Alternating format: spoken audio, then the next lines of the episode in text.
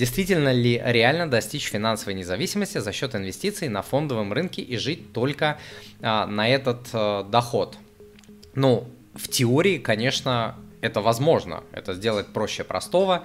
А, вы можете даже самостоятельно в Excel или использовав а, один из моих калькуляторов, который на сайте а, есть, э, просчитать, какая сумма капитала вам нужна, при какой доходности, сколько нужно инвестировать ежемесячно, сколько можно в самом начале проинвестировать как начальный капитал, чтобы выйти на такой размер капитала, который будет давать вам пассивный доход. Можно ли вот за счет только а, этого дохода жить. Можно, но я бы так не делал. Я бы все-таки диверсифицировал свои инвестиции. По возможности, когда капитал а, а, станет побольше, прикупить э, недвижимости, пусть она рублевая, пусть она малодоходная, но все-таки это а, такое надежное дело. Плюс, помимо ценных бумаг, если уж мы говорим в портфеле, а, можно и даже нужно добавлять золото. Сейчас очень многие вот клиенты приходят, просят добавлять криптовалюту. Я сам инвестирую в криптовалюты.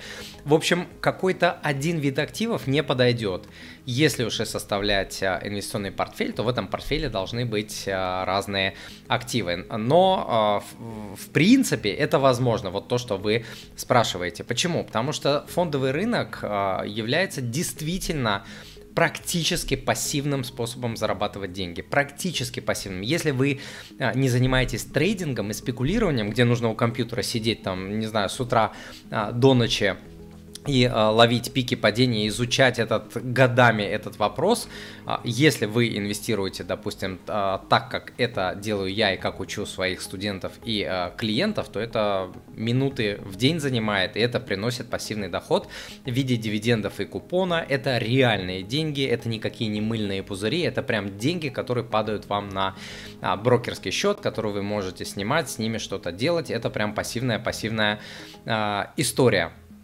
Вот, но запомните, что инвестировать, допустим, все деньги в какой-то актив или только в фондовый рынок тоже, в принципе, не очень а, правильно. Инвестировать нужно в разные активы, в том числе в свое здоровье и образование. Никогда об этом не забывать.